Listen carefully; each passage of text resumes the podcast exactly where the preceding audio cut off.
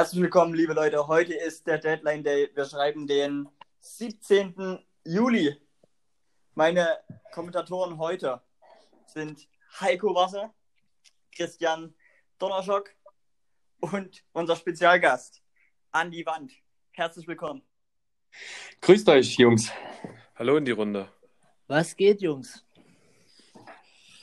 Ja, äh, wir wissen alle, das Ende der Silly Season steht an. Also, es ist jetzt gekommen. Und ich denke, wenn wir da mal eine Folge machen, wo wir über alle Transfers reden, was so jetzt anstand, dann ist das vielleicht ganz hilfreich für genau. unsere Fans. Es ist nach 16 Uhr. Ähm, alle Verträge sind geschlossen. Es gibt keine Chance mehr für die Teams, äh, neue Fahrer anzuwerben. Und wir können jetzt zusammenfassend darüber reden, was alles so passiert ist. Ich finde es auch ganz gut, dass wir äh, dafür eine eigene Folge machen, denn dieser Mix aus übers Rennen reden und dann wieder über Transfergerüchte, das ist immer so ein wildes Durcheinander. Deshalb denke ich, ist die Folge äh, die ja, einzig richtige Sache. Ja, wir haben heute einen Spezialgast eingeladen. Ähm, ja, die Internetgemeinschaft soll ihn kennen. Er ist äh, der Inside-Reporter, wenn es um die Transfergerüchte der Formel 1 geht. Ähm, ja, Andi, ich denke, du stellst dich am besten selbst vor. Ja, äh, wer mich noch nicht kennt, äh, ich bin Andi Wand, äh, bin hauptsächlich auf Twitter unterwegs, habe damals 2015 meinen Twitter-Account gestartet und einfach ein bisschen über die Formel 1 geredet. Das hat sich dann über die Jahre ähm, immer weiter vergrößert. Vor allen Dingen äh, mein Guide zum äh, Fahrerkarussell in der Liga war immer sehr beliebt. Äh, den wird wahrscheinlich jeder kennen. Und ja, mit der, mit der Zeit habe ich mir immer mehr ähm, Connections in die Formel 1 aufgebaut, sodass ich jetzt eigentlich in jedem Team ein, zwei Quellen habe, die mir alles aus erster Hand berichten können. Und da muss exklusiv, ähm, ja, Reporter sage ich nicht, aber der, ähm, von dem alle Medien ihre Informationen beziehen. Ähm, ist das ein gutes Gefühl, so eine Monopolstellung zu haben? Ähm, es ist natürlich äh, ein gutes Gefühl, ist natürlich äh, eine hohe Jobsicherheit, wenn man die Nummer 1 Quelle ist. Ist natürlich immer ein bisschen nervig, äh, wenn mich äh, irgendwelche äh, Teams mal mitten in der Nacht anrufen, aber wir leben ja alle für die Formel 1 und äh, da nimmt man sowas gerne in Kauf. Hast du recht. Also ich kann für mich nur noch mal sagen, wenn es irgendeine äh, Behauptung, ein Gerücht über einen Fahrerwechsel gibt. Äh, meine erste Anlaufstelle ist immer bei Twitter, dein Account. Ähm, da sieht man eigentlich immer sofort, ist was dran, äh, kann man darüber berichten. Also von meiner Seite bist du auch äh, die Nummer 1 Anlaufstelle und ich denke, bei meinen Kollegen sieht es genauso aus. Auf jeden Fall. Definitiv, definitiv. Und deshalb ist es ja so gut, dass du uns heute hier unterstützen kannst und uns vielleicht einen kleineren oder genaueren Insight in die Teams geben kannst. Und ja, Jungs, wollen wir da einfach mal anfangen oder was sagt ihr? Genau, vielleicht kurz, zur, kurz zur Erläuterung für unsere Hörer. Ähm, wir haben uns das so vorgestellt, wir werden die einzelnen Teams durchgehen, äh, werden über die abgegangenen und die äh, neuen Fahrer sprechen. Alles, was dazugehört, äh, unsere Erwartungen, was ist in der Silly Season passiert in den in den Teams, äh, was gab es für Gerüchte um die Fahrer. Wir werden alles behandeln und dafür haben wir heute die extra Folge. Und wie ihr schon gesagt habt, ich würde sagen, wir legen einfach mal mit Alfa Romeo los und geben an die Wand äh, das Zepter. Ähm, ja, also was, was ich bei Alfa Romeo am, ja, am überraschendsten fand, ist, dass man einfach ähm, Florian Lux äh, einen weiteren Vertrag gegeben hat der hat jetzt einen Familienvertrag, der es erlaubt, dann zu fahren, wenn sein Kind gerade nicht da ist und wenn er Zeit hat. Das gab es so auch noch nie. Das äh, spielt aber Alfa Romeo in die Karten, weil dadurch wird Raikön immer mal ein paar Rennen ersetzt, äh, weil der ja, wie viele wissen, eh keine Lust mehr so richtig auf die Formel 1 hat. Und ähm, also da haben die das gut gelöst, muss ich ganz ehrlich sagen. Ich finde das auch eine gute Lösung. Natürlich ist es äh, nach wie vor ein bisschen wildes Durcheinander aber an sich ist es eine gute Sache, dort einen Raikön so eine Art Testfahrer-Cockpit zu geben, muss man ja fast sagen.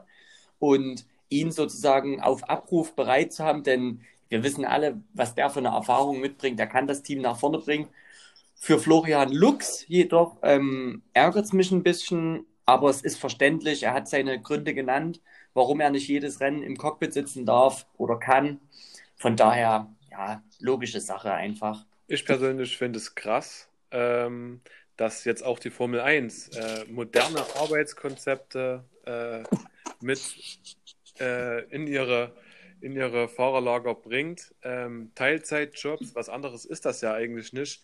Ähm, bleibt noch abzuwarten, bis die ersten Vaterzeiten oder äh, wenn Frauen irgendwann mal mitfahren, Mutterzeiten genehmigt werden. Ja. Aber das sind die flexiblen Modelle, die heutzutage einfach äh, gang und gäbe sind. Und ich finde es ja auch gut, dass die Formel 1 auch dafür offen ist. Und da stellt sich jetzt bei mir die Frage, Andi, ist das jetzt quasi ein äh, ja, Mini, Mini-Job für Florian Lux? Ähm, also ja, einerseits ja, andererseits nein, weil ähm, sie haben mit in seinen Vertrag geschrieben, dass er trotzdem äh, bei Alfa Romeo eine Mindestarbeitszeit hat und wenn er nicht im Cockpit sitzen kann, äh, muss er vielleicht auch am Wochenende manchmal die Frontflügel, Frontflügel schrubben oder so. Also da ja. ist, das ist noch nicht ganz geklärt, aber da lassen die sich bestimmt was einfallen, weil sie bezahlen ihn ja auch und da muss ja irgendwas okay. rauskommen dann. Ich finde, ja. ich musste auch sagen, das war von der Fahrergewerkschaft auch ein guter Schritt, solche Verträge einzuführen und sich da wirklich äh, einstimmig durchsetzen konnte, dass man da sagt, so, man geht den Schritt bei mehreren Familienvätern, so einen Vertrag durchsetzen zu lassen. Das ist auch, ein, auch mal ein Applaus an die Fahrer dort. Es ist, es, ist einfach, es ist einfach zeitgemäß und es gibt ja schon erste Überlegungen, auch die Gleitzeit in der Formel 1 einzuführen.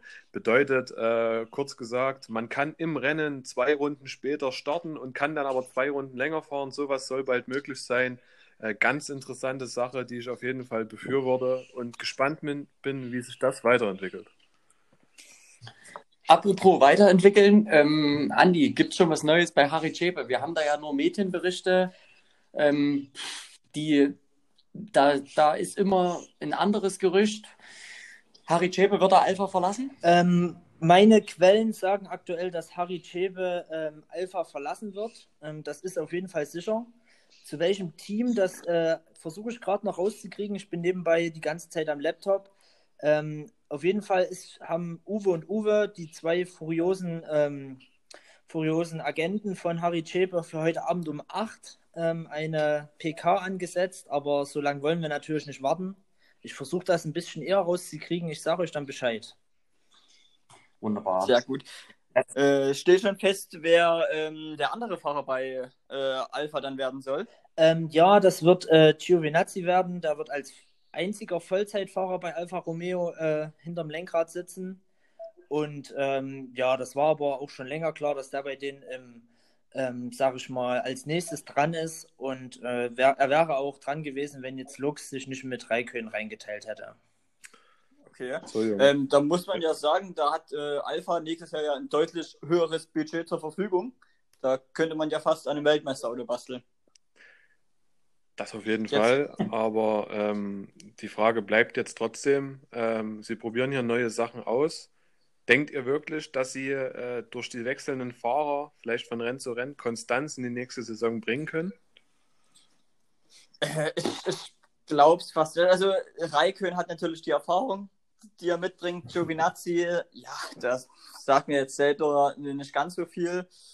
Ähm, aber ich glaube nicht, dass es gegen dieses, dass sich Alpha mit diesen, diesen zwei Fahrern gegen, das, gegen die Top-Teams durchsetzen kann. Und die Top-Teams beginnen ja dann auch eigentlich schon gleich nach Alpha. Also für mich ähm, ganz klar wird äh, Alpha nächstes Jahr die, äh, ja, den letzten Platz übernehmen in der Fahrer, äh, in der Konstrukteurswertung. Das ist für mich eigentlich ein, festes Ding. Wenn Harry Chebe ähm, Alpha verlassen wird, dann wird es auf jeden Fall in meinen Augen der letzte Platz für die, für die Jungs von Alpha. Dementsprechend erwarte ich da wirklich nicht viel. Okay. Ähm, Andi, gibt es sonst noch was zu Alpha zu sagen? Oder, ähm... Also wie gesagt, außer äh, dass Harry Chebe aktuell noch in der Schwebe ist, er aber Alfa Romeo auf jeden Fall verlassen wird, gibt es erstmal nichts weiter. Also da ist auch relativ wenig passiert. Diese Offseason ist ja auch ein relativ unattraktives Team für gute Fahrer. ja, ähm, mal schauen, vielleicht äh, werden wir im Verlauf der Folge noch mehr erfahren. Kann ja immer passieren. Ich meine, die Verträge sind ja geschlossen. Ähm, oft ist es so, dass ein, zwei Stunden danach die letzten ähm, Sachen noch klar gemacht wurden und bekannt gegeben werden. Ähm, schauen wir mal, wie es um Harry dann steht. Vielleicht äh, funken Uwe und Uwe aus dem Wohnwagen noch was raus. Ähm, apropos äh, viel passiert, was du gerade sagtest. Bei Williams ist auch viel passiert. Ähm, ja, das stimmt. Äh, am Anfang des Jahres war ja noch nicht ganz klar, was äh, bei den beiden, also was bei Williams äh, passieren wird. Die ersten zwei Rennen haben sie ja noch mit äh, Stroll und Sirotkin bestritten. Dann äh, wurde auf einmal direkt nach zwei Rennen beide Fahrer durch Rookies ersetzt. Jeder kennt sie, Keith Fletcher und Luke de Roquet. Die sind dann aber beide schneller äh, gewachsen und besser geworden, als man bei Williams dachte. Und ähm, hat sich dann schon sch relativ schnell rauskristallisiert, dass das geringe Budget für die Fahrer ähm, ja, keine guten Verträge für nächstes Jahr bereithält. Und die konnten einfach beide nicht gehalten werden und sind jetzt äh, weg. Ja, äh, gerade für dich, Christian, als äh, Williams Exklusivreporter, ähm, wie hart trifft dich der Abgang der beiden? Also ähm, natürlich ist das ein herber Schlag für das Team Williams. Ne? Also man muss sich das mal vorstellen. Am Anfang ähm, der Saison sind sie mit Stroll und Serotkin gestartet. Sah lange nicht gut aus. Ähm, in China dann beide Rookies, äh, Keith Fletcher und Luc Doroguet eingestiegen, direkt durchgestartet und es schien so, als hätte Williams endlich aus dem wenigen Budget, was sie zur Verfügung haben, was Großes gemacht und was für die Zukunft vor allem geschaffen. Ähm, Claire Williams war da natürlich des Öfteren aus dem, aus dem Häuschen, konnte die guten Platzierungen gar nicht glauben. Ich meine, die letzten sind ja auch schon Jahre her. Ähm, man muss sich jetzt selber sagen, es ist natürlich bitter, dass mitten in der Saison es dann wieder heißt, die beiden Rookies werden das Team wieder verlassen.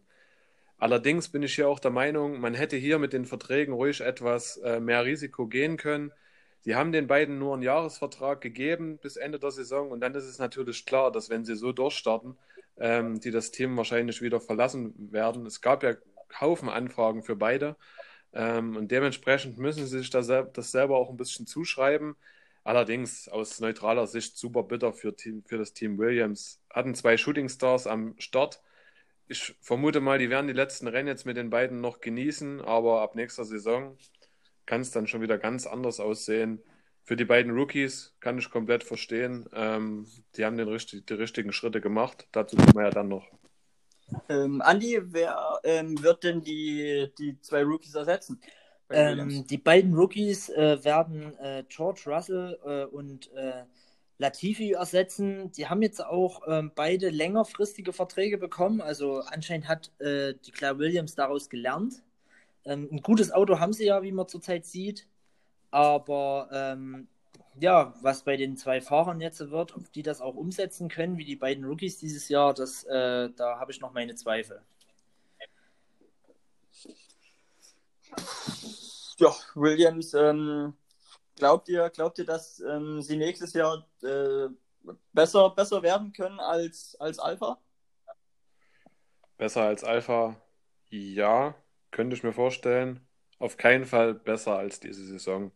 Also ich vermute, dass ja wieder ein riesen Rückschritt gemacht wird. Ähm, George Russell zum Beispiel ist kein schlechter. Da haben sie sich wieder einen guten Mann geholt mit einem längeren Vertrag. Da könnte was gehen.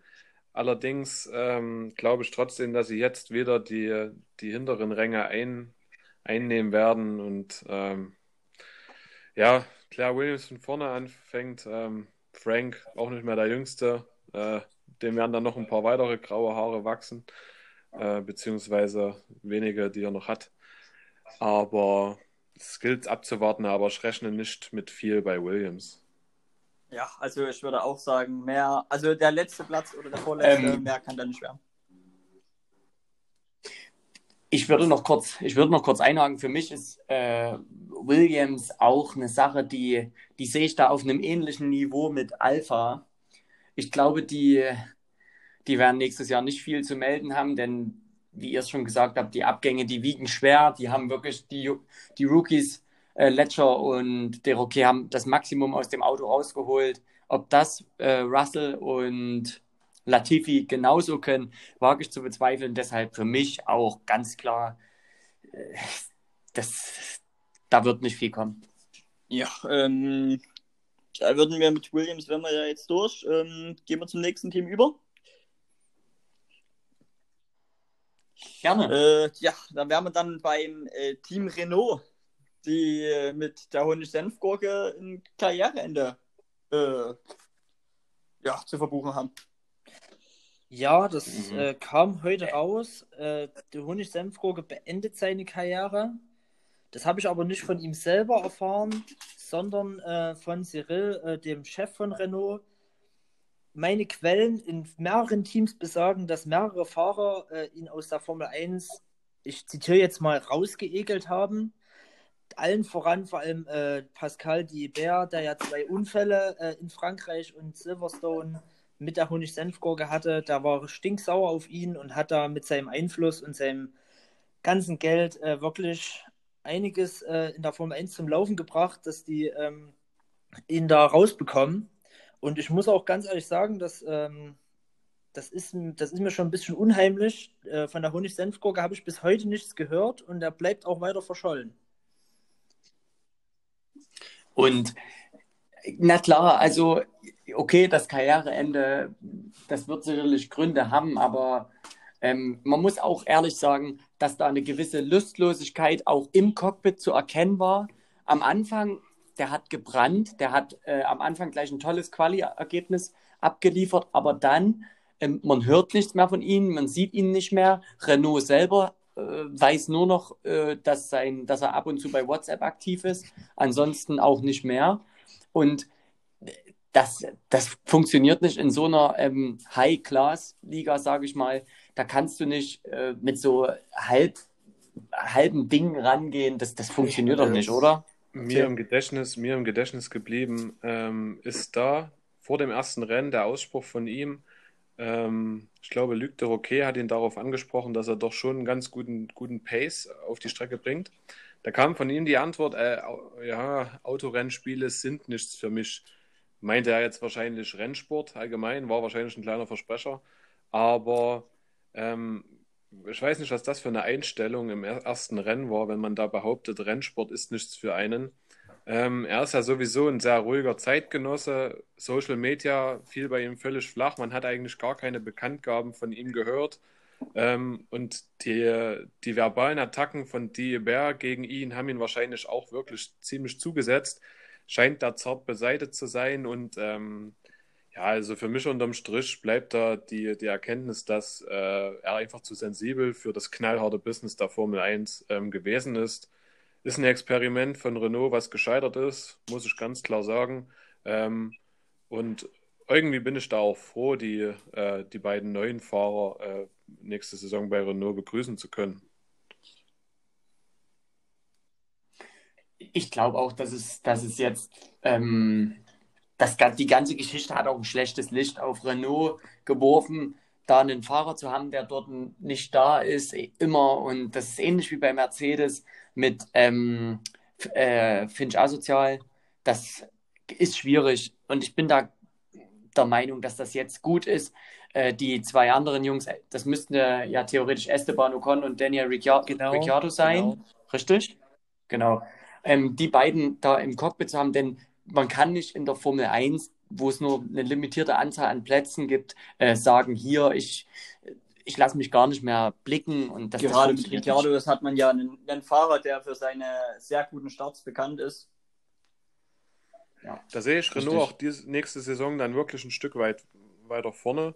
Ähm, hab da richtig Lust, vor allem ähm, Ricciardo im äh, gelben, gelben Boliden zu sehen. Ähm, die schätze ich so für das Mittelfeld ein und bin da wirklich gespannt. Ja. Gut, mehr. Gibt es noch was zu sagen zu Renault? Also ich habe heute nichts noch gehört. Also das war's von mir aus. Ja, äh, was erwartet, was erwartet er von Ihnen? Ja, ich denke, in, unter so Mittelfeldplatz, das könnte sein, sie sind fachlich deutlich besser aufgestellt als Williams und Alpha. Ähm, ja, aber ich glaube, viel höher wird es dann auch nicht gehen für sie. haben, haben ein ganz gutes Auto. Ja. Wie gesagt, Mittelfeld äh, wären meiner Meinung nach für ein paar gute Manöver und Aktionen vielleicht auch einige vordere Plätze zu äh, gut sein. Aber mehr wird da nicht bei rumspringen. Äh, Schauen wir es uns dann äh, an, aber ähm, ja, ein Team im Mittelfeld würde ich sagen.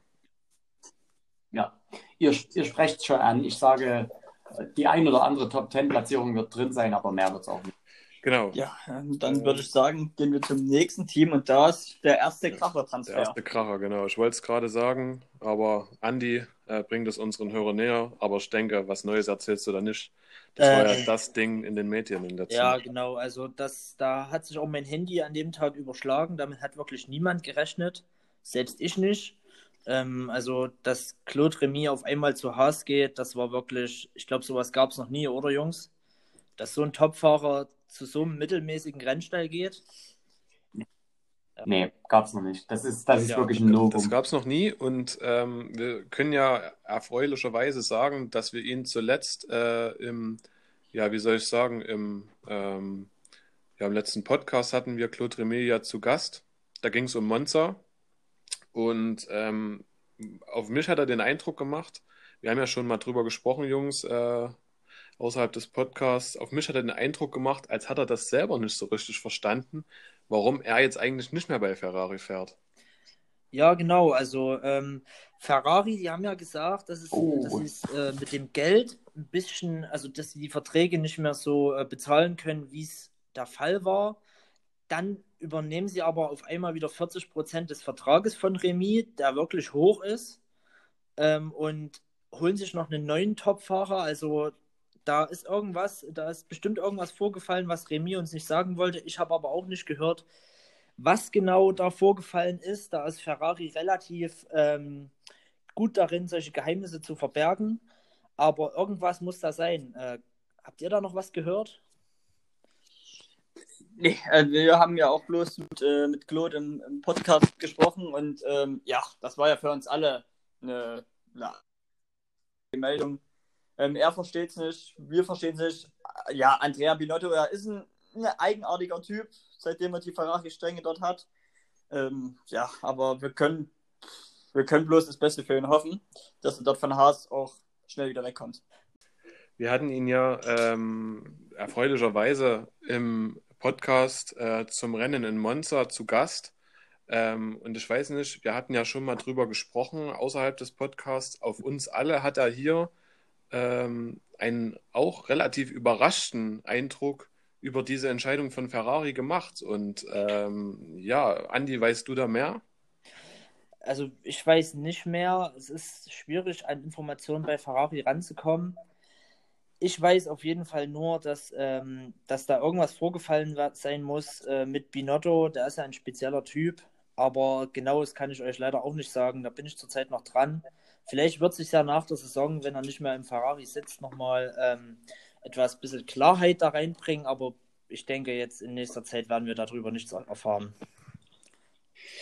Ähm, wir haben ja ihn, wir haben ihn ja schon wirklich, äh, Christian, wie du sagst, und Andi, das, wir haben ihn schon gehört und man, man hört da durchgehend einen, ja, einen negativen äh, Klang raus. Also diese Trennung von Remy und Ferrari ist nicht sauber abgelaufen. Und na klar ist da was im Hintergrund abgegangen, denn du kannst nicht, oder wir haben es zum einen so einen Riesenwechsel noch nicht gesehen, aber wir haben es auch noch nicht oft gesehen, dass ein Fahrer während seinem Vertrag äh, quasi rausgekauft wird. Dazu hast du ja sicherlich noch Infos, wie das jetzt geregelt ist, Andi. Ja, genau. Äh, Ferrari übernimmt 40% seines Vertrages.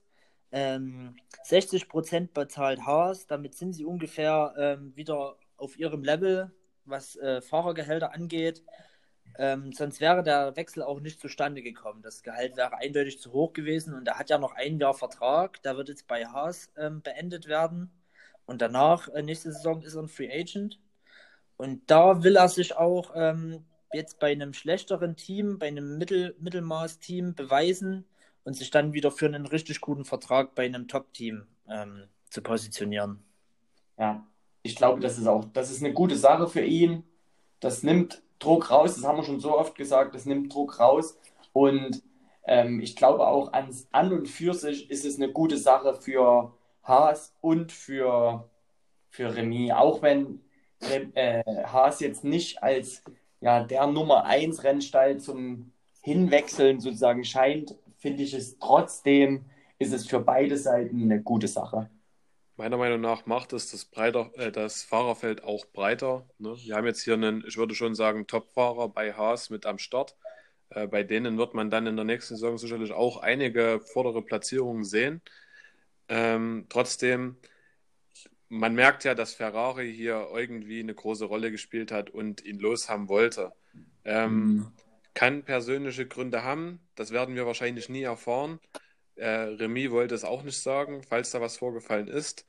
Ähm, es könnte aber auch damit zusammenhängen, äh, dass Ferrari einen Platz schaffen wollte. Und ja. für wen das letztendlich dann passiert ist, da kommen wir dann noch dazu. Ähm, könnte vielleicht auch daran liegen, aber trotzdem, sie gehen ja weiter noch ein bisschen äh, finanzielles Risiko ein, äh, wollten ihn unbedingt loshaben und äh, bezahlen jetzt trotzdem noch einen großen Anteil von seinem Gehalt. Äh, riskanter Move von Ferrari, aber wir werden sehen, ob sich das für die, äh, für die Scuderia wirklich lohnen wird. Was denkt ihr denn? Wie werden sie denn in der nächsten Saison abschneiden? Äh, ja, also mit Claude Remy haben sie auf jeden Fall einen der Top-Fahrer jetzt, der sicherlich für den Großteil der Punkte dann bei Haas zuständig sein wird. Ähm, über den zweiten Fahrer, da streitet sich ja das, das Fahrerfeld, warum ausgerechnet äh, Großjean der Fahrer ist, der dort weiterfährt. Man hatte ja noch eine andere Alternative, hat sich für, für Großjean entschieden. Ja, und da ist die Frage, war das die richtige Entscheidung? Äh, da habe nee. ich tatsächlich, ähm, Entschuldigung fürs Unterbrechen. Nee, alles äh, gut. Äh, zu Großteam habe ich tatsächlich noch äh, eine Story. Am Anfang äh, der Silly Season hieß es ja zwischendrin mal, dass der Vertrag äh, mit Keith Ledger kurz vorm Abschluss war. Der scheiterte dann aber. Offiziell hieß es dadurch, dass Mercedes angeklopft hat. Inoffiziell lag das aber darin, dass Keith Ledger nicht mit Großjean fahren wollte Großjean hat aber anscheinend mehr Einfluss bei Haas, als wir alle denken. Also meine Quellen sagen, dass er von äh, Haas äh, Nacktbilder sich erschlichen hat und deswegen ähm, nicht äh, rausgeschmissen wird, sage ich mal. Und ähm, deswegen wird er jetzt auch die nächsten Jahre wahrscheinlich bei Haas ähm, weiterfahren. Also das ist äh, relativ skurril und das habe ich auch erst letztens noch mit erfahren. Also spielt er da sogar die Rolle als erster Fahrer trotz Klotomie? Ähm, das äh, wird sich über die äh, Saison zeigen. Aktuell hat er mit Magnussen ähm, so eine 1A, 1B äh, Fahrer. Haben sie am Start, sage ich mal. Also er drängt sich da nicht in den Vor Vordergrund. Äh, ihm geht es, glaube ich, wahrscheinlich um, äh, in allererster Linie darum, in der Formel 1 zu bleiben. Und da hat er ja anscheinend eine ganz gute Versicherung jetzt. Eine andere Theorie, die ja in den letzten äh, Wochen kursierte und die sich gestern auch in Singapur wieder ein bisschen bestätigt hat, würde ich sagen. Ähm, die, The die Theorie das Gerücht besagt, dass ähm, Haas hier die Taktik wählt, einen Top-Fahrer mit Remy aufzustellen und einen zweiten Fahrer, der Remy den Weg frei macht durch wilde Kamikaze-Manöver. Ähm, Grosjean ist dafür bekannt. Könnt ihr euch das wirklich vorstellen, dass ein Team so eine Strategie angeht?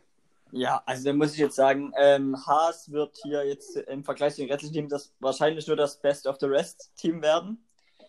Ähm, ja, und da muss man eben dann auch mal äh, eigenartige Wege gehen. Man hat mit Claude Remin einen Fahrer, der definitiv die Punkte holen wird. Und ähm, wenn das mal nicht der Fall sein sollte, dann muss eben der Großschien dort als äh, Sündenbock herhalten und ähm, ihn dort den Platz freimachen für die Punkte. Ich denke auch, äh, bei Haas ist alles möglich. Ich kann mir sowas vorstellen, auf jeden Fall. Andi, kennst du dazu was oder kennst du auch nur die Gerüchte? Also die Gerüchte kenne ich auch. Ähm, das hat sich ja gestern, wie du es bereits gesagt hast, in Singapur ähm, wieder bewiesen, sage ich eigentlich schon. Das ist eigentlich schon fast ein sicheres Ding, dass das eine Rolle gespielt hat bei Günter Steiner. Da ist er auch relativ innovativ, was das angeht. Und ähm, das werden wir nächste Saison sehen. Also Großschien muss ja an seinem Fahrstil nicht groß was ändern, sage ich mal. Spannend auch, wenn man, wenn man mal äh, zusammenfügt. Äh, ich glaube, gestern war die Aktion von Großschien gegen Matt Eagle. Äh, Großschien und Claude Remy bald Teamkameraden. Da gab es bestimmt auch schon Kommunikation. Vielleicht war das schon auch eine erste Andeutung von Großschien, zu was er fähig ist. Ähm, ja. Ich will da nicht zu viel reinspekulieren, aber vielleicht, vielleicht ist es wirklich so, dann ergibt das alles ein Bild. Wir werden es nächste Saison sehen. Ähm, spannend auf jeden Fall. Aber ja, also ich sehe das Team Haas dann trotzdem im vorderen Mittelfeld mit äh, guten Chancen auf ein paar Podiumsplätze, durch Claude Remy natürlich. Aber weit oben sonst in der Konstrukteurswertung sehe ich das Team eigentlich nicht. Nee, gehe ich, geh ich absolut mit. Ich sehe sie auch in der Konstrukteurswertung nicht so weit vorne, schon alleine aus dem Grund, dass Roman Großschien nicht viele Punkte holen wird. Ähm, aber mit Remy haben sie da einen, der doch äh, die nötigen Punkte holen kann, um am, am Ende ähm, über ihren Konkurrenten zu stehen und somit auch mehr Geld einzustreichen. Ja, wie gesagt, für mich auch in, in Team. Äh, ich glaube, dass ein Claude Remy mehr Punkte holen wird als Renault, Williams und ähm, Alfa Romeo-Fahrer. Wird sie dann dort irgendwo einplatzieren, aber dann wird es ja, dann wird es auch schon gewesen sein, weil dann kommen eben nur noch Teams, die wirklich top besetzt sind. Richtig. Apropos top besetzte Teams. Andi, willst du mit Alpha Tauri weitermachen? Ja, also Alpha Tauri viele sagen, dass sie jetzt die Silly Season gewonnen haben, waren auch tagelang in den Trends bei Twitter. Also die haben ja wirklich jetzt das Shooting Star Duo schlechthin mit den beiden Belgiern Jens Jensen und äh, Luc de Roquet. Also das ist schon Wahnsinn. Ich bin da auch etwas überrascht, dass, äh, dass das offizielle Zweitteam von Red Bull solche hochkarätigen Fahrer bekommt, aber das ist auf jeden Fall äh, stark, was die bei Red Bull dort machen und ähm, das könnte auf jeden Fall etwas für die Zukunft bei Red Bull werden. Also beide Fahrer empfehlen sich jetzt schon für so einen Platz. Jens Jensen hat ja für zwei Jahre unterschrieben, der Roquet für einen. Vielleicht ist da auch ähm, schon ein bisschen Zukunftsplan Zukunftsplanung im Spiel, dass man vielleicht gar nicht so überzeugt von Matt Eager ist, zu dem wir später noch kommen. Ich bin, ich bin ehrlich, für mich natürlich sind das gute Wechsel und Alpha Tauri hat damit auf jeden Fall, ähm, wenn man es in Noten fassen würde, auf jeden Fall eine 2 plus mindestens ähm, von mir verdient. Ich finde jedoch, dass ähm, die Fahrer, natürlich sind das zwei gute Fahrer, aber ich sehe noch nicht, dass ähm, beide potenziell nächste Saison auf dem Podest stehen, sage ich jetzt mal. Dennoch sage ich, ähm, oder finde ich, dass es äh, eine Kombination ist, die für die Konstrukteurswertung ganz äh, äh, wichtige Punkte holen kann. Und Einzelerfolge werden sicherlich auch immer mal vorkommen, aber ich denke, sie werden sich da ja in meinen Augen vor Haas einpendeln. Also ich bin ein bisschen zwiegespalten, wie ich das finden soll. Ja, also ich äh, habe ich hab viel mit, mit Jens äh, nochmal gequatscht, wie er das sieht. Er ist ja schon immer ein, ein Riesenfan von Luke de Roquet gewesen, hat auch äh, nach seinem Wechsel Ike an ihm gebuhlt. So wurde mir erzählt. Ähm, und ja, beide meinen auch, dass sie äh, ungefähr die Performance abrufen wollen, die McLaren in dieser Saison abruft. Und äh, da, da würde ich ihnen, das traue ich ihnen zu. Das wird vielleicht ein spannender Kampf dort gegen die McLaren-Jungs. Gerade weil Luke doch okay, der hat ja, der hat ja seine Geschichte damit. Das, das traue ich den beiden auf jeden Fall auch zu. Und ich habe heute auch äh, mit Luc de Roquet sprechen können. Er hat äh, sich für mich nochmal fünf bis zehn Minuten genommen. Heute ging es ja drunter und drüber um, um, seine Personalie. Haben wir ja alle mitbekommen. Äh, hat Toto Wolf auf der Mercedes-Pressekonferenz sitzen lassen, um dann zwei Stunden später seinen Wechsel zu Alpha Tauri ähm, bekannt zu geben. Und ähm, er hat mit mir äh, darüber gesprochen und hat natürlich ganz klar gesagt, er sieht sich nächste Saison auch nicht mit vorne in den Top 3, vielleicht auch nicht in den Top 5, äh, was so die Durchschnittsplatzierung angehen. Und genau deswegen hat er nicht den äh, Schritt zu Mercedes gewählt. Mercedes hat um ihn gebuhlt. Das lag vielleicht auch ein Stück weit daran, dass sonst die Topfahrer nicht mehr zur Verfügung standen. Ähm, aber er hat sich da einfach noch nicht gesehen ähm, und will jetzt äh, den Schritt, den ich bemerkenswert, bemerkenswert finde, äh, gehen, erstmal wieder ein Mittelklasse-Team zu nehmen, um sich weiter aufzubauen, um weiter Erfahrung zu sammeln und dann vielleicht sich die Stufe offen zu halten ähm, später zu einem Top-3-Team zu gehen, was Red Bull, was Ferrari oder was auch Mercedes ist. Ich hoffe für ihn, dass er sich jetzt nicht bei Mercedes verscherzt hat bei Toto Wolf. Aber der Weg zu Red Bull durch das Nachwuchsteam von Alpha Tauri würde ja auf jeden Fall freistehen. Ähm, und äh, ich finde ein überraschender Move von ihm, aber auch eine gute Argumentation von ihm. Ganz bodenständig ja. und äh, realistischer Blick auf die Dinge. Ja, das muss ich auch sagen. Und das war eben auch meine Befürchtung, dass ein Wechsel zu, ein möglicher Wechsel zu Mercedes, was ja lange im Raum stand, für Deroquet ein bisschen zu viel gleich ist. Denn deshalb finde ich diesen Schritt, den er da gewagt hat, nee, den hat er ja nicht gewagt, den, den richtigen Schritt, den er da gemacht hat, ähm, das ist, das ist wirklich, wie ich gesagt habe, ist einfach völlig richtig und, und sehr klug von ihm gewählt. Stark war auch ähm, zu dem Zeitpunkt jetzt, äh, dass er ähm, nochmal über Keith Ledger gesprochen hat, nochmal über Jens Jensens jetzt gesprochen hat, über seinen zukünftigen Teamkollege. Die beiden haben sich ja, äh, kleiner Schwenk, gestern ein Riesenrennen in Singapur geliefert, was alles super fair ablief. Das war auch für ihn nochmal so ein bisschen ähm, der I-Punkt, diesen Wechsel durchzuführen. Da hat er sich heute richtig gut dabei gefühlt, das bekannt, bekannt zu geben. Ähm, zu Keith Ledger konnte er auch nur Positives sagen. Klar gab es zwischendurch mal kleine Diskrepanzen durch den frühen Wechsel von Keith, aber er hat ihm auch alles Gute gewünscht bei, ähm, bei Mercedes. Allerdings auch äh, seine Meinung dazu abgegeben und gesagt, dass vielleicht auch für Ledger der Wechsel zu früh zu Mercedes, zum vielleicht zu dem Top-Team äh, kommt. Ähnliche, ähnliche Argumentation wie bei sich selber ähm, er hat ihn zwar etwas weiter vor sich gesehen äh, von der Leistung her, aber war da trotzdem noch ein bisschen ähm, kritisch. Hat ihm natürlich nochmal indirekt alles Gute gewünscht. Äh, vielleicht hört Ledger den Podcast auch. Also hier von der Roquet nochmal über mich auch die besten Wünsche. Aber ähm, ja, die beiden gehen auf jeden Fall positiv auseinander und sehen sich vielleicht später auch nochmal äh, im Verlauf der nächsten Saisons. Ähm, ja, also das Rennen in Singapur, soweit ich weiß, hatte auch großen Einfluss äh, auf De Roquet bei der Entscheidungsfindung, weil gestern direkt nach dem Rennen, ähm, bei der, äh, nach der Podiumsfeier, hat er sich wahrscheinlich direkt ans Handy gesetzt und mir eine äh, WhatsApp-Nachricht geschickt. Ich, ich zitiere jetzt mal.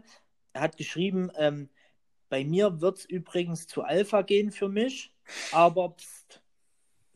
Also da hat er sich gestern Abend äh, direkt entschieden, und ähm, das, das verstärkt ja nochmal, also was, was du gerade gesagt hast schon, also das, das wird wahrscheinlich wirklich so sein, dass, er, dass das gestern alles gut gepasst hat und er sich das auch für nächste Saison erhofft.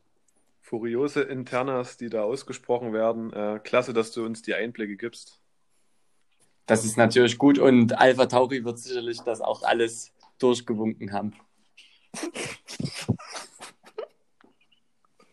Genau. Ähm, ja, Wahnsinnswechsel zu Alpha Tauri. Ähm, wie seht ihr das Team? Du hast ja schon angedeutet, Heiko, ähm, Rainer. Wie siehst ja. du das Team Ende, zum Ende der Saison, zu Ende, zum Ende der nächsten Saison?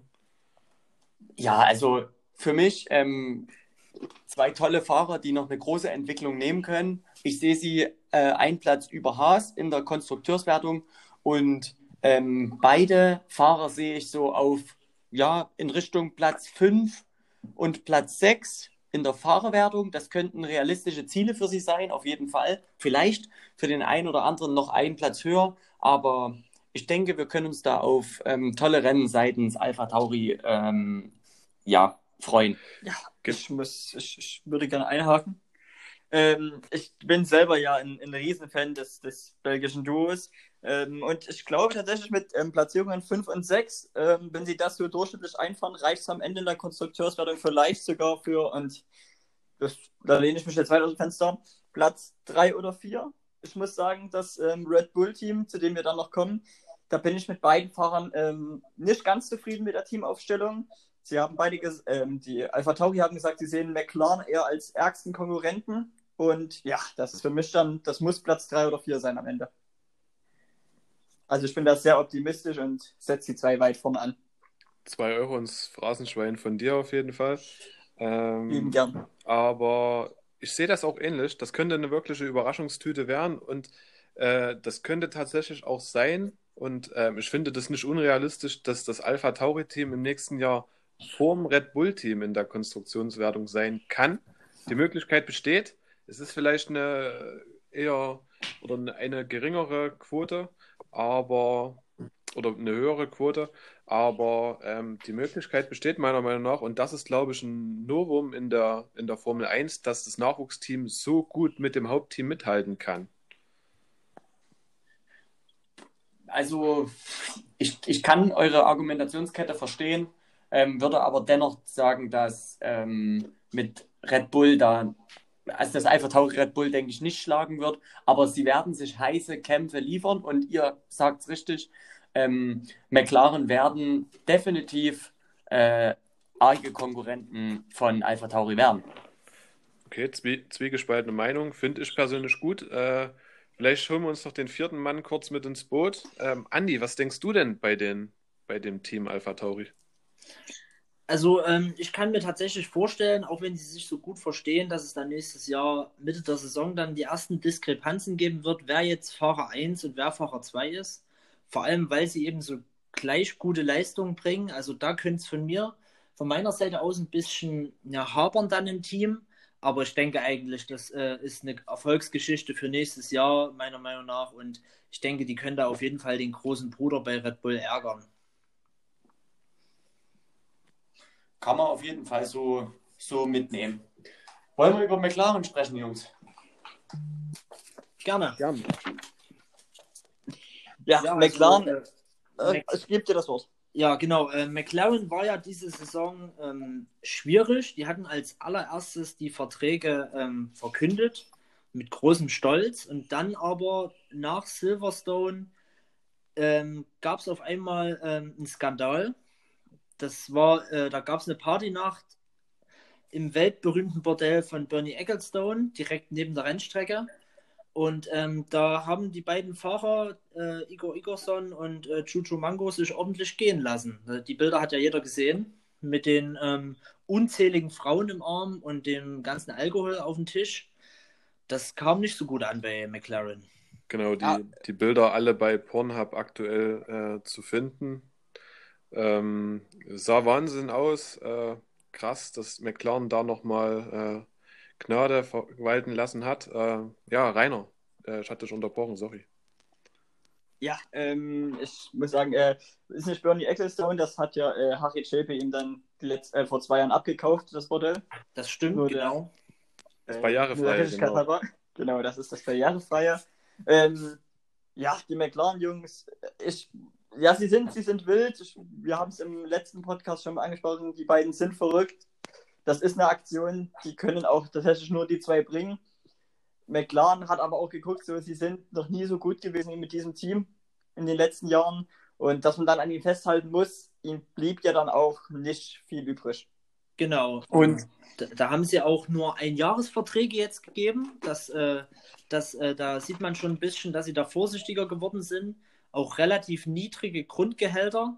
Äh, aber sie wissen ja, was die beiden Fahrer können und da haben sie äh, sehr hohe Boni äh, eingebaut in den Vertrag, was dann bei guten Resultaten wie Pole Positions oder Podiumsplätzen dann ausgeschüttet wird. Also die haben, die beiden Seiten haben sich da noch auf eine gute Lösung geeinigt.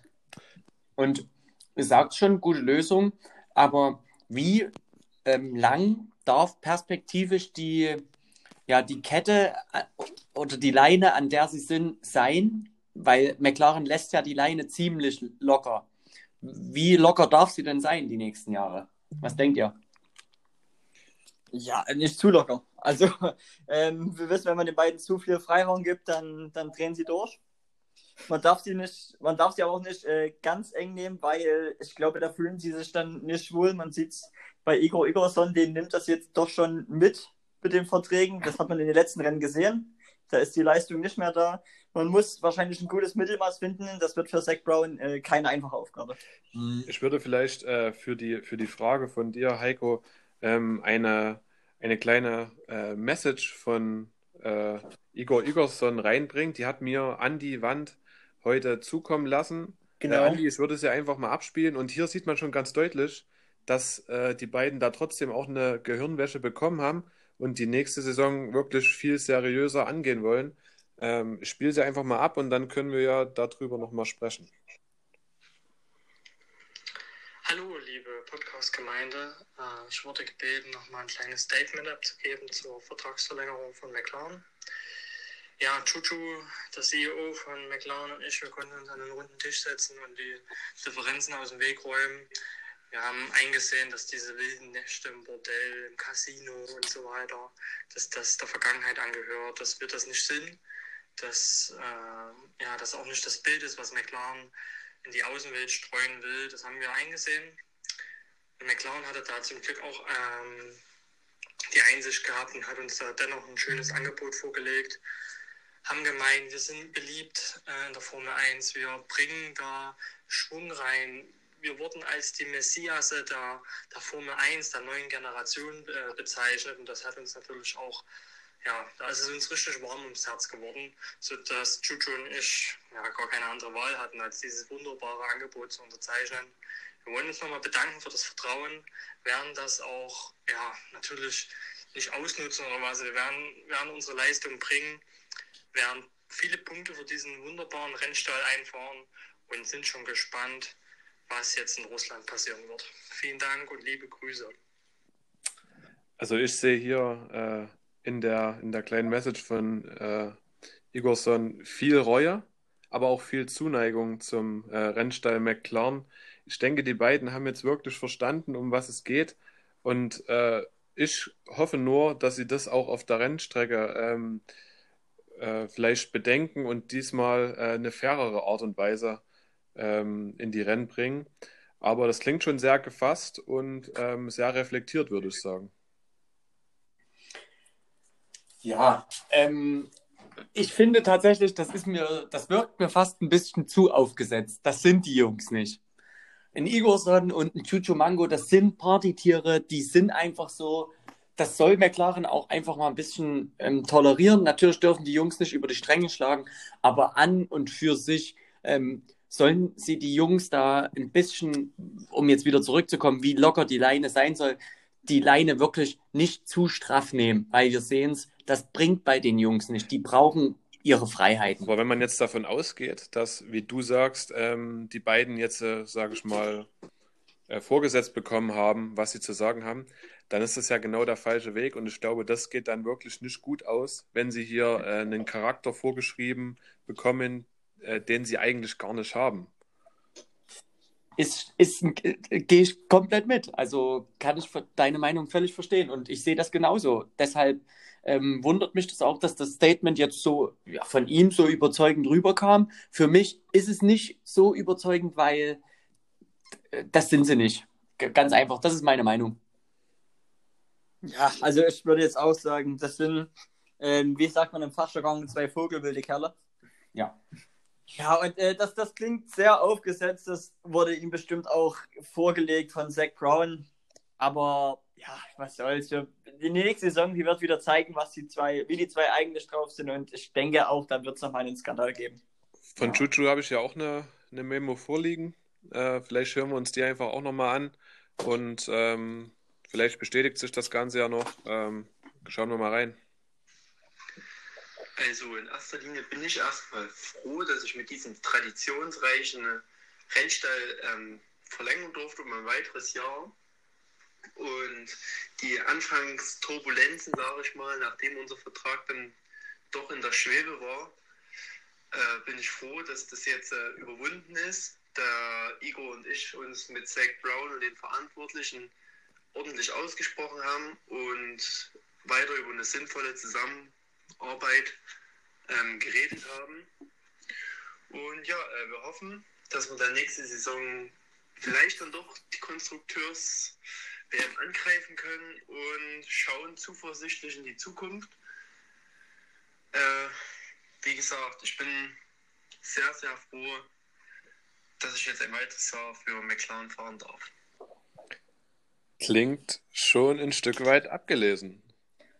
Das klingt abgelesen und für mich äh, auch hochgegriffen. Also natürlich sind die Jungs gut und liefern gute Ergebnisse, aber sie wollen oder sie schielen auf die Konstrukteursweltmeisterschaft.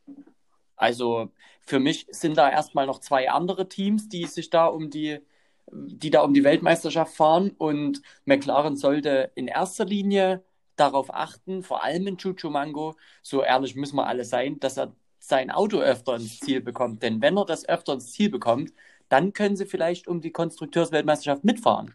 Aber wir sehen ja nach wie vor die Statistiken, dass Chucho Mango letztes Jahr gesagt hat, er möchte diese Saison unbedingt sein Auto ganz lassen, so oft wie möglich. Und er führt eigentlich fast mit die Statistik an mit den meisten DNFs. Und das ist für mich ziemlich hochgegriffen. Vielleicht müssen sich die Ziele da ein bisschen niedriger stecken. Alles schön, da, äh, wenn man da so ein bisschen Träume hat. Aber ich würde den Jungs da erstmal ein bisschen ähm, die Euphoriebremse, die Eupho da die Euphoriebremse treten. Ja, also ich würde auch sagen, ähm, die sind ein sehr gutes. Wie gesagt, ich glaube, sie sollten eher aufpassen, dass die Alpha Tauchi nicht gefährlich werden, anstatt schon auf die Weltmeisterschaft zu schielen. Ähm, ich sehe sie als definitiv als Top-Team und auch hier würde ich sagen, es ist Platz 4 oder 5 am Ende. Ja, äh, ich muss auch sagen, das soll jetzt nicht falsch klingen. Ne? Das soll keine, ich möchte die nicht demoralisieren, weil die, die sind ein Top-Team. Die haben Top-Chancen, aber um top äh, oben mitzufahren, müssen sie ihre Leistungen, die sie, die sie definitiv zeigen können, wirklich konstant halten. Das können sie, aber das muss jetzt kommen in dem nächsten Jahr. Und deshalb sehe ich sie mh, hm, Platz 3 oder ja, Platz 3 oder 4 in der Konstrukteurswertung. Ich sehe sie prinzipiell auf Platz 4 oder 5, tendenziell Platz 5. Ähm, die Ziele sind meiner Meinung nach zu hoch gesteckt. Und ich sehe es wirklich auch ein, äh, Heiko, das hast du wirklich gut herausge oder herauskristallisiert. Ähm, das sind vorgeschriebene Antworten und das ist schade, dass McLaren sowas vorgibt, weil die beiden, die kannst du nicht formen. Äh, und wenn du das versuchst, dann kann das nach hinten losgehen. Und gerade deswegen, äh, die Strategie verfolgen sie ja anscheinend gerade. Gerade deswegen sehe ich sie hier eher auf Platz 5. Und meiner Meinung nach sehe ich auch Alpha Tauri vor McLaren. Aber dadurch, dass, oder gerade deswegen, weil wir hier so drüber diskutieren und unterschiedliche Meinungen sind, da sehen wir einfach nur, wie spannend das Ganze werden kann. Die Fahrerfelder gleichen sich so allmählich immer mehr aus und es ist einfach nur Wahnsinn, da zuzuschauen, denke ich. Ja.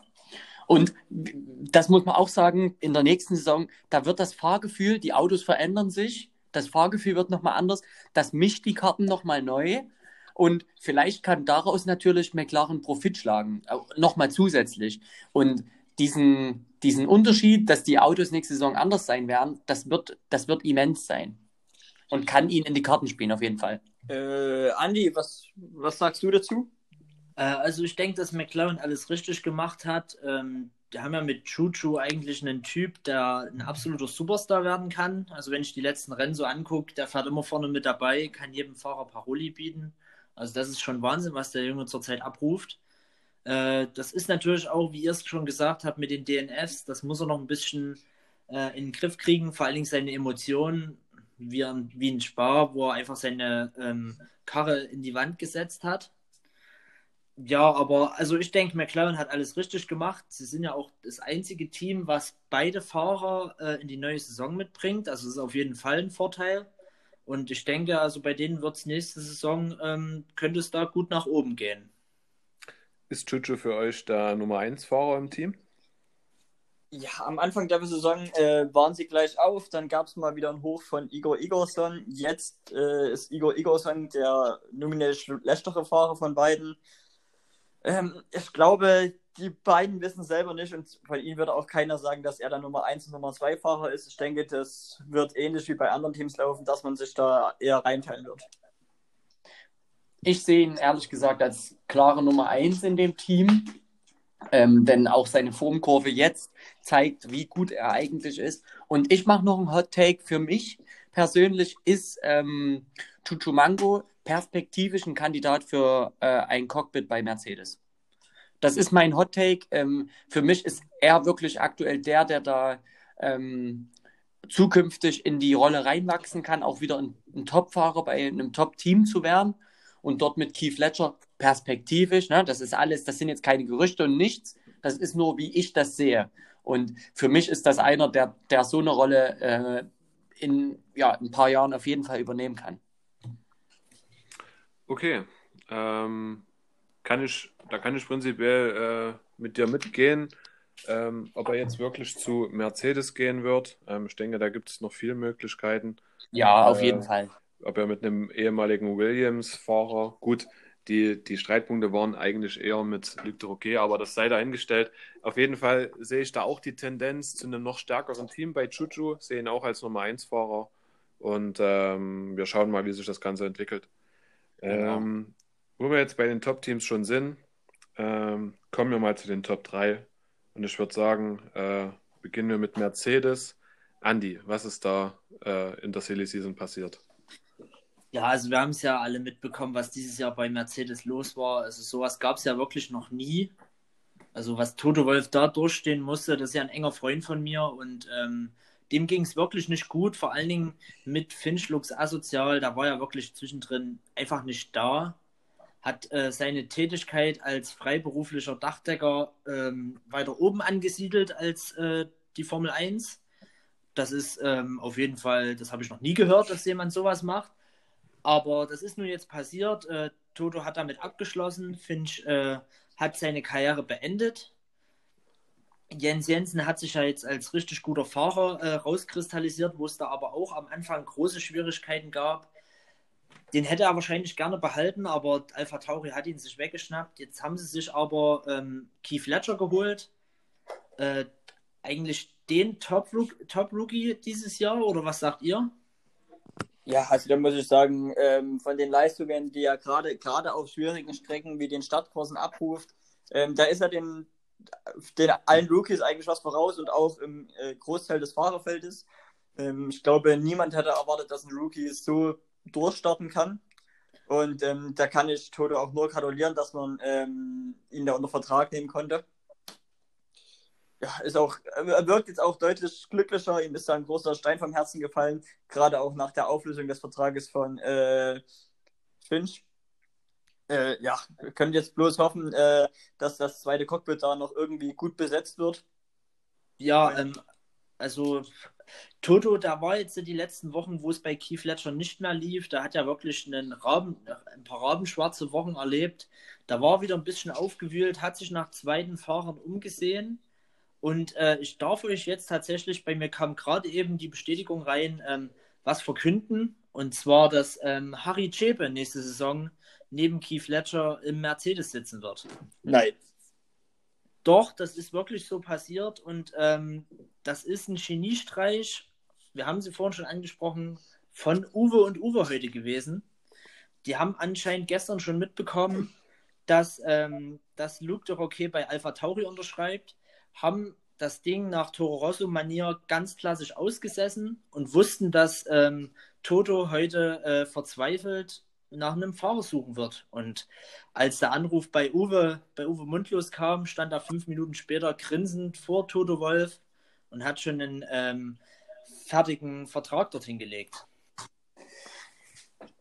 Also das sind für mich, äh, das macht mich fast ein bisschen sprachlos und ja, mich macht das sprachlos. Ich musste erstmal noch kurz zwei Minuten drüber nachdenken. Also, ich wollte vorhin eigentlich noch was zu, zu Keith Ledger sagen. Ähm, die Frage war ja, ob er Top Rookie ist. Jetzt, Andi, jetzt kommst du mit so einem Ding. Ähm, da könnte ich ja fast gleich mit, äh, mit Heiko auch eine ra rausgehen und rauchen. Ähm, ich sage es trotzdem, was ich zu Keith Ledger noch sagen wollte und versuche mich im Hintergrund noch ein bisschen zu sammeln. Ähm, ich sehe ihn definitiv als den Top-Rookie äh, in dieser Saison. Die Frage, die ich mir äh, bei Jens Jensens noch gestellt habe, ist es denn prinzipiell auch möglich, dass Toto schon mit Jens abgeschlossen hat? Äh, ich, mein, ich meine, genug Anlass gab es ja diese Saison. Der Vertrag schon gecancelt wurde und äh, er dann zu Alpha Tauri ist und jetzt erst wirklich richtig aufblüht. Das wäre ja dann wieder der Fall, dass Toto äh, sich da jetzt auch wieder die Haare drüber zersträubt, ihn einfach so ziehen zu lassen. Aber ähm, Harry Chebe zu Mercedes, ich weiß gar nicht, wo Toto sich jetzt zuerst ähm, erschießen soll. Ja, es ist der also Wahnsinn, für, was hier gerade passiert. Für mich ergibt das nur Sinn ähm, in, einem, in einem Universum, wo ähm, Harry Chebe einen Vertrag für Mercedes unterschreibt, jedoch so ein bisschen zu dem Tochterteam Williams abgestellt wird, die ja bekanntlich auch mit Mercedes-Motoren fahren, weil in einem Cockpit für Mercedes sehe ich ihn absolut nicht. Ich glaube, da sind wir uns alle einig. Das ist kein Fahrer, der in der, ähm, der da in der Top, in, einem, in so einem Top-Auto sitzen kann, weil da gibt es, denke ich, erstmal andere Kandidaten.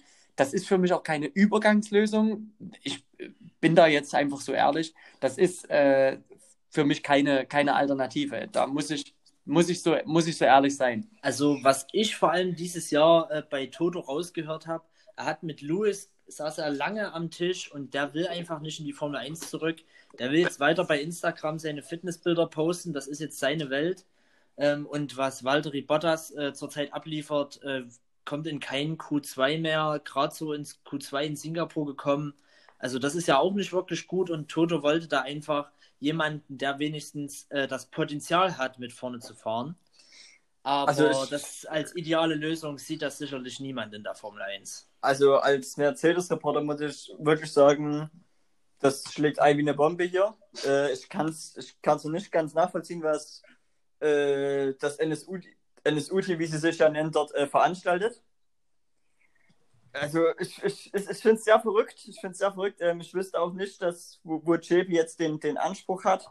Äh, wir haben es ja im letzten Podcast schon mal diskutiert und da haben wir ja einstimmig gesagt, dass das, äh, dass das Humbug ist. Das wird äh, nie, niemals passieren. Jetzt ist es soweit. Ähm, da wäre ich sehr gespannt, was das für Vertrags, äh, Vertragsdetails sind. Ähm, kannst du da schon drauf zugreifen? Ähm, die Vertragsdetails, also es ist auf jeden Fall ein Einjahresvertrag, also länger wird, wollte sich das Toto dann auch nicht antun. Ähm, ist auch relativ äh, niedriges Gehalt. Ähm, Uwe und Uwe konnten da noch einige Boni ähm, rausschlagen, ähnlich wie bei McLaren, die hoch dotiert sind. Aber ähm, ja, also über die Vertragsdetails ist noch nicht viel bekannt es ist ja auch gerade erst rausgekommen, da muss ich mich die nächsten Wochen wohl noch äh, ein bisschen umhören. Natürlich muss der Transfer auch erstmal seitens der FIA durch die Kommission gehen. Das ist ja noch völlig klar, so kurzfristig wie der jetzt gegen Ende der Deadline war. Ähm, ich glaube, das sind noch nicht alle äh, Voraussetzungen abgeschlossen. Das gilt es natürlich abzuwarten, aber äh, es, wäre, es wäre ein Transfer, der nur so vor Diskussionsmaterial strotzen wird. Ähm, Chebe bringt natürlich viel Glanz und Glamour in das Team von Mercedes, was ja auch sein, äh, sein Gutes hat. Aber die Leistungen diese Saison waren nicht ansatzweise so, dass man hier äh, von einem Top-Fahrer sprechen kann. Vielleicht haben sie zu viel Gehalt für Ledger reingehauen, sodass sie sich jetzt nur noch einen Chebe leisten konnten. Ähm, für ihn freut es mich natürlich, es ist ein riesen Coup, aber ich glaube, es ist auch für ihn viel zu viel. Ähm, ich glaube, da muss man einige Nächte drüber schlafen und vielleicht ergibt sich da auch noch was anderes mit der FIA, aber man muss auch sagen, der zweite Platz bei Mercedes war frei und es gab prinzipiell keinen Daten, der da noch im Gespräch war. Der Roquet, der äh, Shootingstar ist, der ist jetzt zu Alpha Tauri, fühlt sich da jetzt wohl und es gab einfach niemanden mehr. Mhm. Und Chebe hat jetzt die Chance genutzt, war zur richtigen Zeit am richtigen Ort, hat ja. ausgesetzt und dann ist es halt jetzt so passiert. Ähm, mhm. also da muss ich, ich, muss, ich, da muss ich auch einhaken. Mercedes-Korrespondent äh, muss ich sagen, ähm, äh, vielleicht hat man da auch Toto einen, einen schlechten, einen schlechten äh, Streich gespielt, weil Toto war auf der Suche nach einem Testfahrer und hat vielleicht gedacht, dass äh, Harry Chebe sich als Testfahrer hier meldet, aber dass man ihm das zweite Cockpit gibt, das kann ich fast nicht glauben. Ähm, also ich muss da jetzt auch ganz kurz, ganz kurz äh, sagen, für mich ist das ja kein, äh, das kommt mir so rüber, als wäre das hier ein bisschen wie wünscht dir was. Denn äh, ein Fahrer, der nach wie vor keine Leistung zeigt im Rennen, außer mal zwei Top-10-Platzierungen, ein Fahrer, der äh, nicht mal zu allen Rennen da ist und spurlos verschwindet, so ein bisschen äh, Finch asozialmäßig, ähm, dass der plötzlich das, das Cockpit übernehmen soll, das, das, äh, nee, Nein, das, das kann ich mir nicht vorstellen. Jungs, wollen wir das, wollen wir das Ganze nicht zum Hauptthema machen? Ähm, Richtig. Ähm, wir haben trotzdem noch einen Keith, einen Keith Ledger, der hier äh, eine Riesenchance bei Mercedes bekommt, der hier auch im Fokus stehen sollte. Ähm, Mercedes hat sicherlich äh, in dieser Transferperiode nicht alles richtig gemacht. Eventuell haben sie Jensen ziehen lassen äh, und ärgern sich jetzt darüber. Trotzdem die Frage, mhm. angenommen, Chepe zu Mercedes, wo seht ihr das Team? Äh, da muss ich ehrlich sagen, das klingt jetzt hart, aber äh, ähm, dadurch das zweite Cockpit quasi mit, mit Jebe oder wenn Jebe nicht wegfällt, durch äh, Valtteri besetzt wird, ähm, hängt definitiv an Keith Fletcher hier die Punkte fürs Team zu holen. Und das kann als alleiniger Fahrer äh, sehr kritisch werden. Und darum, ja, glaube ich nicht, dass sie ähm, einen viel größeren Schritt machen können als dieses Jahr. Vielleicht mehr Punkte, aber ich glaube nicht, dass sie sich gegen ein Team durchsetzen können, was mit einer Doppelbesetzung, mit einer Star-Doppelbesetzung im Cockpit fährt. Ja, da gehe ich absolut mit. Ich denke, dass ähm, Ledger da an allen Ketten ziehen wird, die es gibt. Aber aktuell, wenn das zweite Cockpit so schwach besetzt ist, ähm, wird es schwierig in der Konstrukteurs-WM. Ich denke, da geht es rein darum, wie Ledger ähm, in der Fahrerwertung abschließt. Deshalb, ich sehe ihn, seh ihn da den, unter den Top 5, auf jeden Fall. Ähm, das, das, ja, das ist mein Take dazu. Ich, ich glaube auch, dass ähm, Ledger zu, wen, zu wenig Erfahrung hat, um das Team komplett tragen zu können. Perspektivisch ist er jemand, der das kann, aber ähm, Chepe wird ihm hier selber teilweise nicht in die Karten spielen mit seinen Fahrleistungen. Ähm, hat noch nicht viel gezeigt diese Saison. Das wird eine ganz harte Aufgabe für Mercedes und ich sehe sie da definitiv nicht im Rennen um die Konstruktion, Konstruktion, äh, Konstruktionsmeisterschaften. Es ist natürlich bitter für Ledger, ähm, der da natürlich auch gerne eine Rolle spielen würde. Aber nächste Saison sehe ich sie da nicht. Warten wir mal ab, wie es sich entwickelt. Ähm, schade um das Top-Team, aber Toto Wolf muss sich ja auch viel selber zuschreiben. Ja, ich denke, wir haben jetzt auch viel über Mercedes gesprochen. Ich würde sagen, wir gehen zum nächsten Top-Team über. Ähm, wenn das okay ist für euch. Gerne. Gerne. Da müssen wir jetzt zu, zu Red Bull gehen, die einen, einen herben Abgang zu verzeichnen haben. Mit Esroch Eklig, äh, einen der drei Topfahrer verloren. Äh, ja, wüsste ich jetzt, wüsste ich jetzt nicht. Äh, er wurde ersetzt durch, ich glaube, Matt Eagle. Andy, kannst du da mehr dazu sagen? Genau, äh, er wurde ersetzt durch Matt Eagle, der, wie es auch schon in der Sportbild ausführlich stand, ähm, als zweiter Fahrer agieren wird. Ziander ähm, hat einen Top-Vertrag bekommen für ein Jahr jetzt und ähm, ich habe gehört, dass Red Bull Ziander jetzt als ersten äh, asiatischen Weltmeister aufbauen will. Also um die Konstrukteurswertung geht es ihnen da nicht direkt, sondern eher um den Fahrertitel. Und da wäre natürlich ähm, Ziander ein absoluter, absoluter äh, Marketing-Coup. Und Ziander selber äh, hat sich über die, das Vertrauen, was Red Bull ihm da schenkt, ähm, sehr gefreut. Und auch hier, Andi, hast du mir eine Memo zukommen lassen. Ähm, die würde ich einfach mal abspielen und dann können wir da wieder drüber reden, oder? Genau. Gerne. ja, gerne. Zu meiner Verlängerung. Äh, ich fühle mich in dem Rennstall sehr wohl. Kann nichts anderes behaupten, außer dass ich, dass ich sehr gut um mich gekümmert wird. Ich wurde aufgebaut als äh, Nummer 1 Fahrer nun und ähm, bin wie gesagt sehr zufrieden. Ähm, ich erhoffe mir daraus eigentlich auch bloß, dass ich weiter äh, in dem Top-Team fahren kann und auch weiter um Rennsiege mitfahren kann. Das Auto ist gut. Das wird auch nächste Saison so sein, bin ich mir ziemlich sicher. Und äh, ja, nach der Saison schauen wir dann nochmal drauf und können ein Fazit ziehen. Und zum neuen Teamkollege, ich habe mich mit ihm bis jetzt sehr gut verstanden und äh, hoffe auf ein gutes Miteinander und äh, werde ihn damit auch weiter versuchen aufzubauen, dass er gute Rennresultate liefern kann. Ja, äh, ein sehr zufriedener Ziander, wie ich finde. Ähm, hat auch gute Worte für seinen äh, neuen Teamkameraden übrig gehabt. Ja, bei Red Bull setzt man auf Bewährtes, oder? Ja, und, und das finde ich auch gut. Ich finde gut, dort eine gewisse Konstanz reinzubringen, was die Fahrer angeht. Natürlich, der Abgang von ähm, Eklig wiegt schwer, aber mit Shish haben sie da nach wie vor einen Fahrer, der da so ein bisschen jetzt eine kleine Legacy aufbaut, der da so, die, ja, der will da eine eigene, na, wie, wie kann man es nennen, eine eigene Ära prägen und das finde ich gut. Der hält an seinem Vertrag fest, der hat sicherlich auch andere Angebote gehabt, aber ich finde es toll, dass so ein guter Fahrer ähm, jetzt über längere Zeit schon ähm, und auch weiterhin bei dem, bei dem Team Red Bull bleibt, Red Bull Racing. Und das ist für mich ein wichtiges Zeichen auch äh, in dieser schnelllebigen, in diesem schnelllebigen Fahrerkarussell, wo es viel hin und her geht, ist das ein tolles Zeichen. Ja, dann muss ich sagen, äh, zieh under, dass wie Red Bull an dem festhält. Es ist auch der, der Topfahrer, den man, den man behalten muss. Sonst kann man sich, glaube ich, auch äh, ohne ihn von den Topplätzen da verabschieden.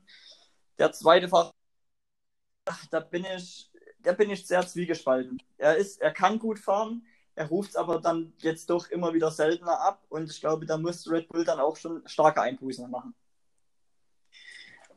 Ja, Punktetechnisch Punktetechnisch ja. Ich glaube aber, dass die Kombination Shish und Igel, da, da kann sich ein richtiges Feuer entwickeln.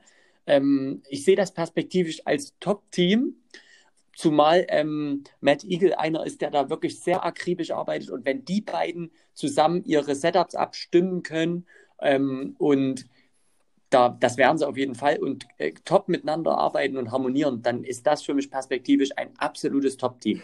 Genau, ich glaube auch, dass die beiden viel im Hintergrund auch miteinander kommunizieren werden, äh, hier vielleicht sich gegenseitig nochmal weiter hochpushen werden. Ist ja mit S. Roch auch schon äh, passiert bei Ziander, aber vielleicht ähm, können sie sich jetzt noch auf ein anderes Level bringen. Es ist ja auch äh, trotzdem erstaunlich zu sehen, wie Red Bull seine Jugendarbeit im Nachwuchsteam weiter fördert. Die haben äh, bei Toro Rosso Matt Eagle gehabt und es ist einfach auch äh, das Leitbild und die Vision von Red Bull, immer wieder Leute aus diesem Team hochzuholen und nicht auf ähm, andere Fahrer von extern, sage ich mal, zu setzen, sondern, sondern aus, auf die Leute aus dem eigenen Rennstall. Ähm, das ist eine gute Strategie und die hat sich bei Red Bull die letzten Jahre auch bewährt und ich glaube, dass das nächste Saison auch wieder äh, gut funktionieren kann. Auf jeden Fall spannend, dass sich in dem Team was getan hat. Und ähm, schauen wir uns das einfach nächste Saison an. Ich persönlich, äh, um mal meine Erwartungen an das Team äh, zu sagen, sehe sie auf jeden Fall konstrukteurstechnisch in den Top 3. Ja, da stimme ich voll zu. Platz, Platz 3 oder 2 kann man, kann man dort auf jeden Fall trotzdem noch erreichen mit dem Team. Ja, ja die, also zwei oder drei sind auf jeden Fall gebongt. Ich denke, der, da wird es einen äh, heißen Zweikampf mit McLaren geben, die nächste Saison, wie gesagt, stark sein werden, aber die Red Bulls eben auch. Deshalb geht es da um Platz zwei oder drei, auf jeden Fall. Ja, und äh, Andi, wie ich hier gerade äh, sehe, du bist auch jetzt gerade bei Twitter aktiv. Äh, es soll das erste Statement von Harry Chebe geben. Genau, ähm, er hat äh, gerade eben aus seinem Wohnwagen ja, ich würde sagen, eine Bombe gedroppt. Er hat, ähm, er hat äh, eine kleine Pressekonferenz äh, gegeben und ich habe die mal äh, retweetet. Ihr könnt die ja vielleicht abspielen, wenn das geht. Ja, genau. Ich suche sie mir gerade raus. Ähm, ja, hier ist dein Account natürlich äh, als Favorit gespeichert. Und hier die Memo. Hallo an alle Zuhörer. Ähm, ich bedanke mich bei meinem Management von Uwe für die schnelle Reaktion nach, dem, nach der Bestätigung von Alpha Tauri. Ja, ich jetzt bei Mercedes freue mich auf neue Herausforderungen. Glanz und Klemmer bringe ich mit, würde ich sagen. Fahrerisch reicht noch nicht ganz, aber ich denke, es kann nur besser werden. Ich wünsche allen Mercedes-Leuten eine gute neue Saison. Ja, und ähm, ich glaube, ich lehne mich gerade nicht zu weit aus dem Fenster, wenn ich sage, bei Heiko, da brodelt es gerade.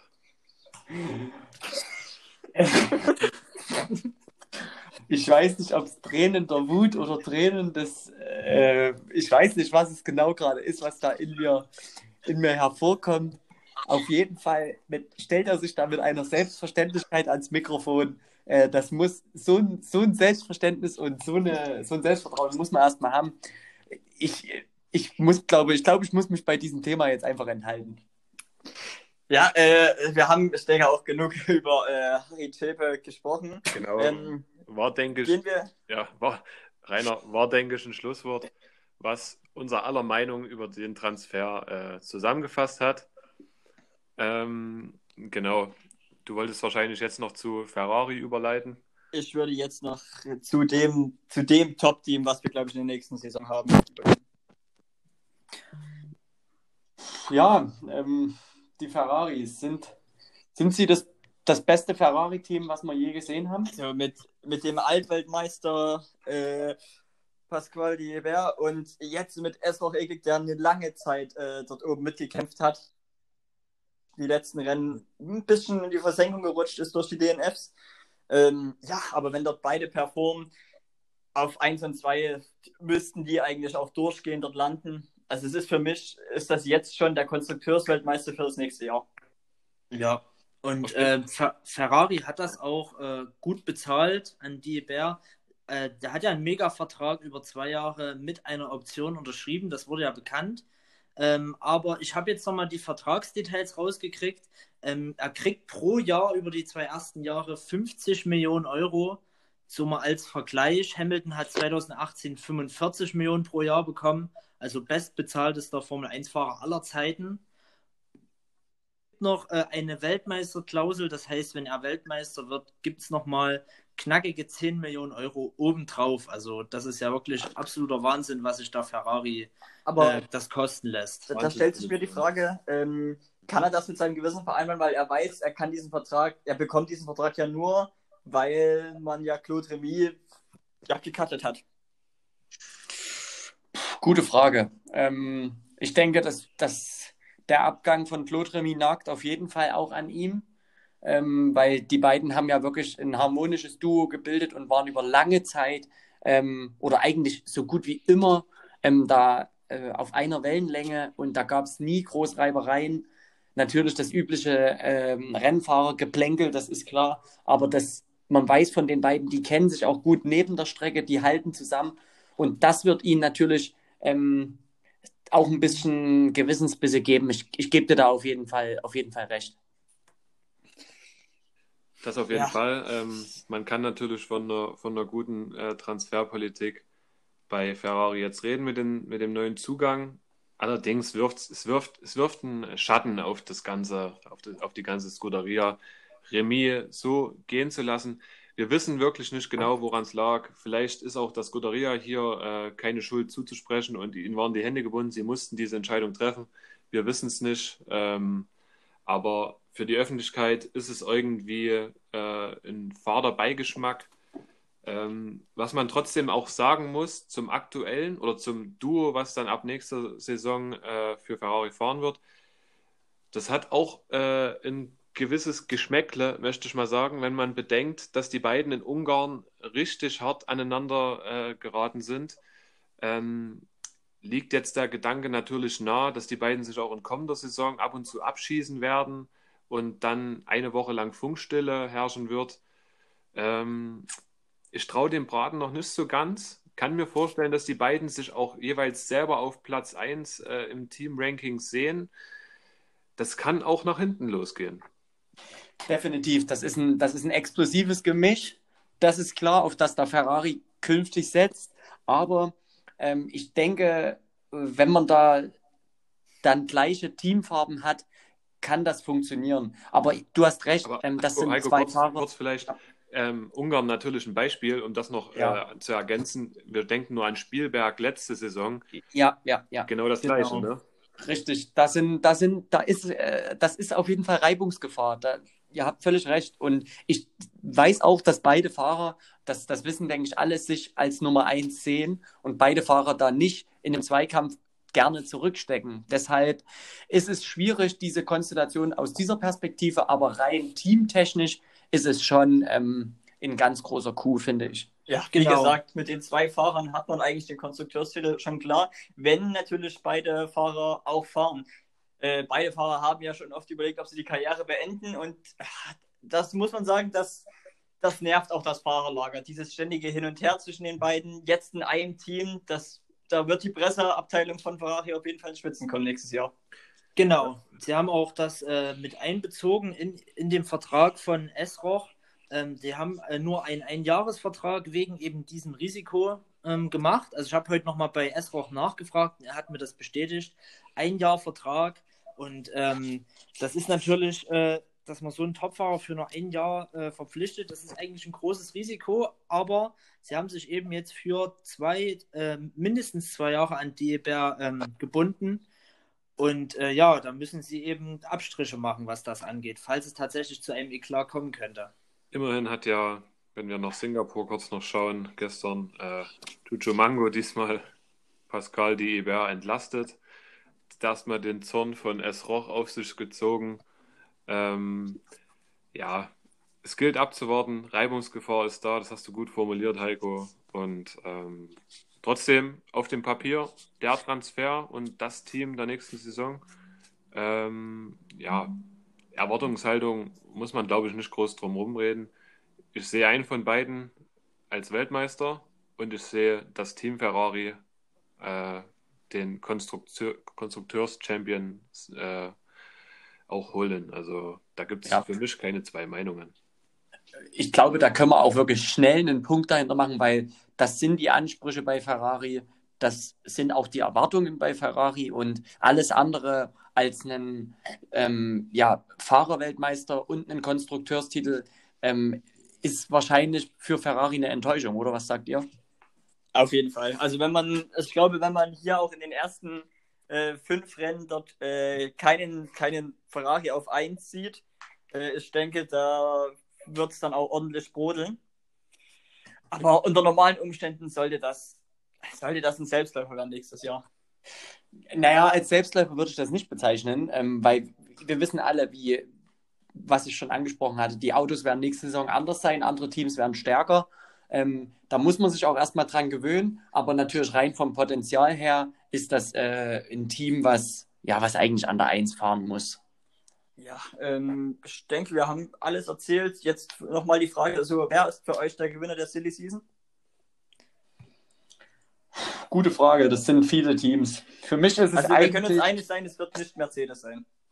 Ja, wahrscheinlich nicht. Ich muss sagen, ich nehme den, den, den, ja, wie sagt man so schön, den Underdog. Äh, eine Freundin von mir hat auch mal gesagt, den Undertaker. Äh, ich gehe mit Haas. Die haben da einen ganz großen Coup geleistet und sich den äh, mehrmaligen Vize-Weltmeister an Bord geholt. Für mich der Gewinner. Ja, äh, Andi, du, was ist für dich hier als, als großer Fan? Also, Wer ist für dich das Team? Also äh, rein auf dem Papier ist natürlich äh, Ferrari der Gewinner der Silly Season. Wer zwei solche Fahrer bei sich im Auto sitzen hat, das ist einfach der absolute Wahnsinn. Wie das nächste Saison dann wirklich sich entfaltet, das weiß natürlich niemand. Aber ich würde Ferrari sehen, Alpha Tauri aber äh, knapp dahinter. Ähm, Ferrari sehe ich äh, dann gar nicht da vorne. Sie haben mit Diebert äh, schon den Top-Fahrer äh, bei sich.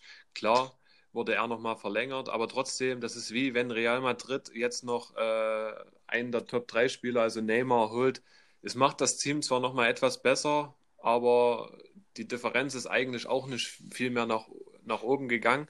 Äh, ich sehe hier auch Alpha Tauri ähm, deutlich vorne, zumal wenn man bedenkt, dass heute Morgen noch alle dachten, der Roquet wird zu Mercedes wechseln und dieser Transfer hat eigentlich das ganze Bild nochmal umgeworfen.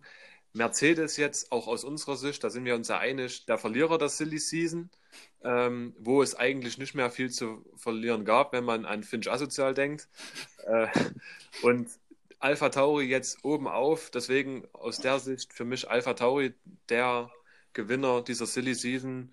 Und ja, mehr gibt es dann da, glaube ich, nicht zu sagen. Passender Vergleich mit Real Madrid. Ähm, ich würde jedoch sagen, nicht Neymar, sondern ähm, wenn sie Tarsis Bonga verpflichten würden.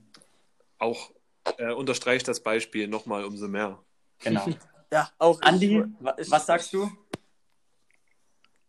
Andi hatten wir schon. Andi, Andi hat schon ich, ich war schon ja, ja. Ist wahrscheinlich immer noch dem Chepe klar zu. Ich, äh, ich, fälle, ich, aber, aber ich, würde das, ich würde das auch mal übernehmen. Äh, ja, auch für mich. Äh, ich, muss, ich muss es sagen, Alpha Tauri ist, glaube ich, das einzige Team, was die Abgänge von Quiert und Matt Eagle kompensieren konnte.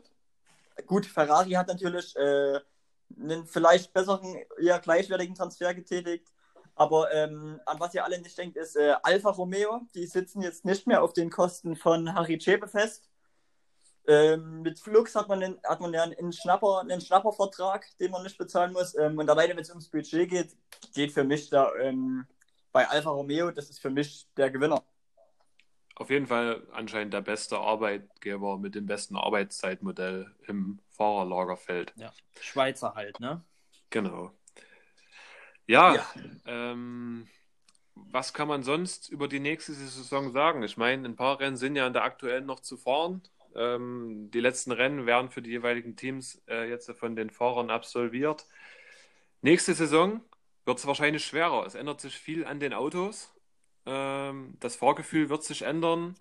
Das kann auch nochmal alles, was wir jetzt eigentlich besprochen haben, über den Haufen werfen.